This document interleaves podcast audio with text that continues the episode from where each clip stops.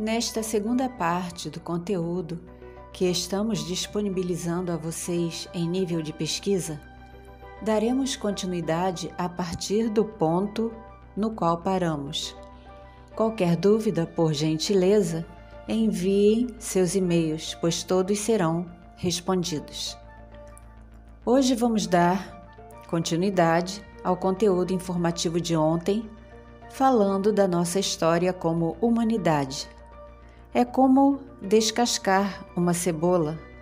Ou, usando outro exemplo, quando uma árvore é serrada pelo meio, podemos ver por quantas coisas ela passou através dos seus anéis presentes no tronco. Temos árvores centenárias em todo o mundo. Entretanto, falar da humanidade é complexo e simples ao mesmo tempo. O universo compreende trilhões de galáxias, que por sua vez contém trilhões de sistemas, com seus planetas, seus sóis. Só para entendermos a nossa situação no meio disso tudo, vamos ver o tamanho do nosso Sol, que é uma estrela anã média, em relação a uma outra estrela, Antares. As infinitas possibilidades de vida em nosso sistema apontam para mais vida em outros abrigados por galáxias que sequer nossos astrônomos puderam identificar ainda.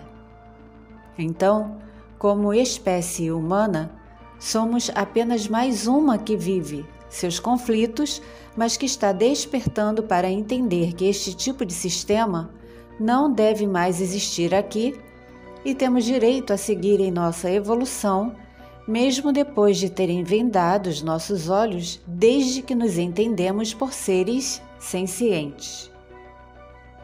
Das espécies que falamos anteriormente estão as subespécies, como explicamos, não no contexto de inferioridade, mas sim focando na diferença.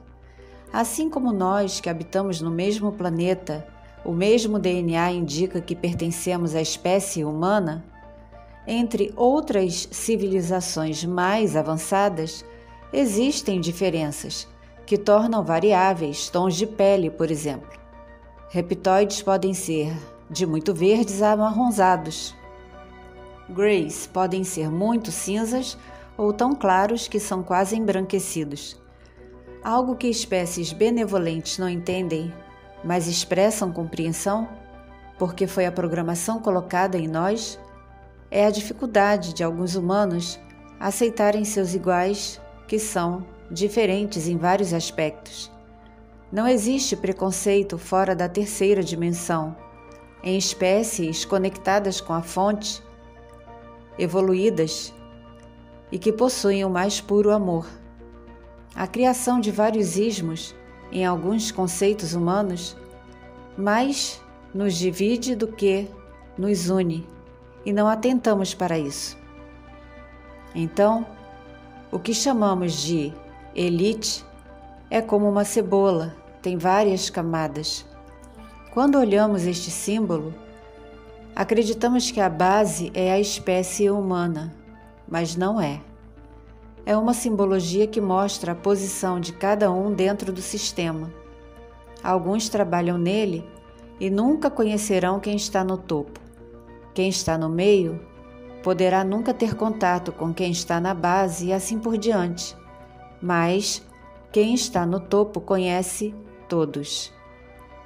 Dentro desta simbologia, temos círculos e dentro deles subcírculos.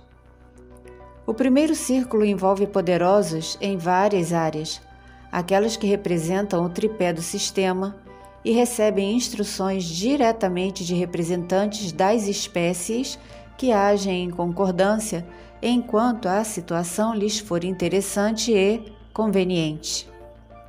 Logo abaixo vem o primeiro subcírculo, envolvendo aqueles com alto poder monetário criado e sustentado, desde os primórdios pelos Anuna. Portanto, trocar um sistema por outro é trocar seis por meia dúzia. Respeitam linhagens ancestrais. O segundo subcírculo é formado por membros de sociedades das mais diversas, conhecidas por vários nomes, e nunca afirmam o que ou quem realmente são. O terceiro envolve a nobreza em todos os seus aspectos e segue respeitando linhagens e ordens do primeiro e segundo grupo do primeiro círculo. O quarto representa-se na forma de grandes famílias tradicionais que, pelo poder monetário que possuem, exercem grande influência até em nível global. O quinto grupo envolve instituições influentes, multinacionais, grandes empresas, etc. Por último, estão os governos humanos determinados e governados por todos no primeiro círculo. Esta é, de forma resumida e básica, a estrutura do simbolismo piramidal. Como temos espécies diferentes convivendo em um acordo tênue, Precisamos saber que nem todos possuem a mesma agenda. Por exemplo, a Anuna não é igual à dos demais. E muitas vezes é complexo o entendimento de cada uma quando acabam se encontrando, se chocando em algum ponto do cenário, porque no final não existe o um por todos e todos por um, mas sim o ninguém é por ninguém, cada um é por si, em termos de controle e poder.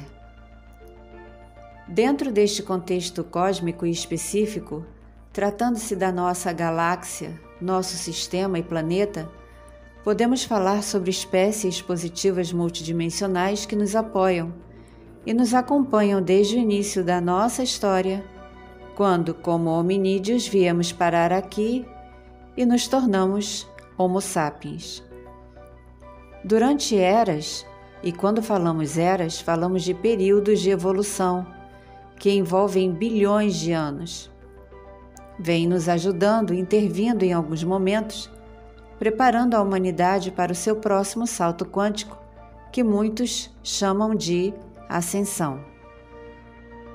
São mais de 50 grupos e subgrupos que incluem híbridos humanos, humanoides, humanos, seres tanto extra como intraterrenos, e podemos conhecer por nome alguns, como arturianos, pleiadianos, veganos, andromedanos, mas como realmente se chamam, não é do conhecimento de todos, da mesma forma os planetas, originais de onde vêm, possuem nomes diferentes.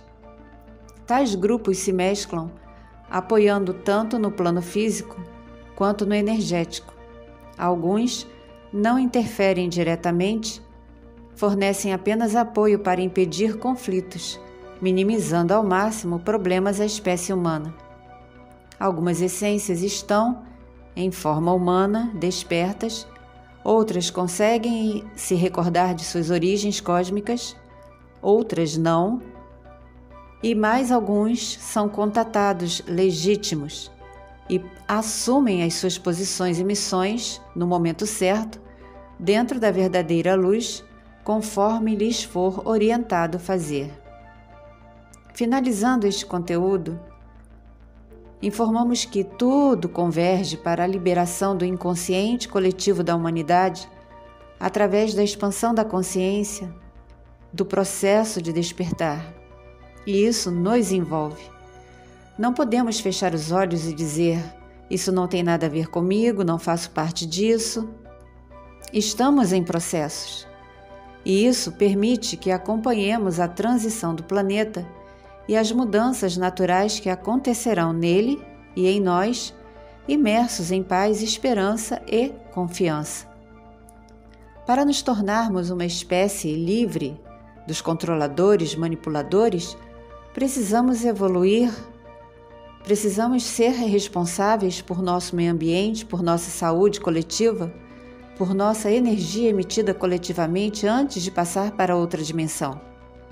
Por natureza, somos buscadores, mas também somos geradores e podemos decidir que tipo de energia vamos emitir, proibindo que ela seja usada para qualquer outra finalidade que não seja a positividade e mudança frequencional planetária. No próximo e último conteúdo, falaremos sobre estruturas no planeta canais de energia e suas emissões, por que somos considerados guardiões da Terra e responderemos algumas perguntas enviadas por e-mail referente a estes conteúdos. Continuem conosco. Gratidão por acompanhar e apoiar o canal. Muita paz e muita da verdadeira luz.